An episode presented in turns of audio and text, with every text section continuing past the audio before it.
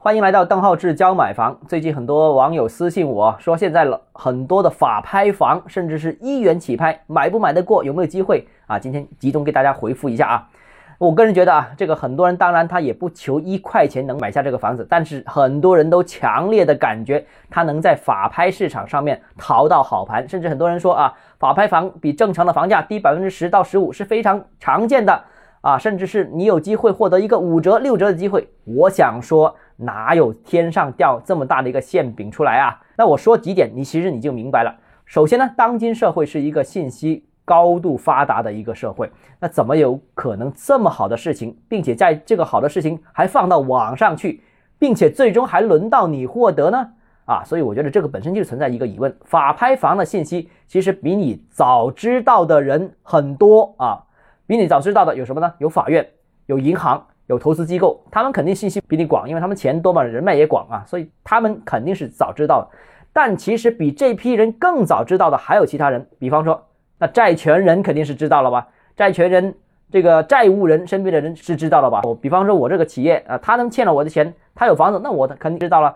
他房子这么便宜，那我肯定是愿意拿下来的了。就比方说，我自己欠了别人的钱，那我想卖出去，市场价卖出去。既然能这么便宜的话，那我卖给自己相关的关联公司，卖给自己的亲朋戚友，这个也是可能的。所以啊，这个信息这个不对称到你这一块已经是很迟很迟的了。你觉得你有机会捞到这个便宜吗？那如果相信有这种好事落到你身上的话，那我个人觉得你可能就要生活上要小心了。比方说，不要被骗子骗了啊！哪有这么多的好事呢？其次，第二点就是，如果真的有极低的房源挂出来拍卖的话，当然不是不可能啊，那你就反而要更加小心，因为这类型房子通常有问题存在的。虽然拍卖的价格很便宜，可能是法院已经查封的，可能涉及重复抵押的。可能现在已经有人被占用的，可能是欠税欠费，后续还有一大堆钱要交的，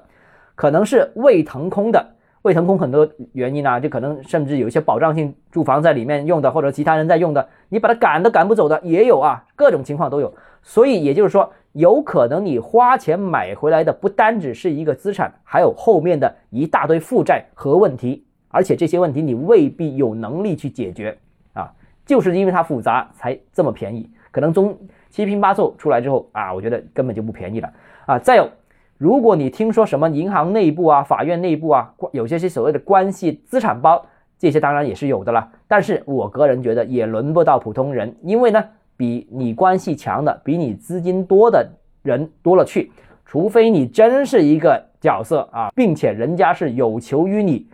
才有可能捞到这些所谓的损盘。啊，当然，如果真的你这么牛的话，也不单只有这些损盘了，其他东西也会有的啦，是吧？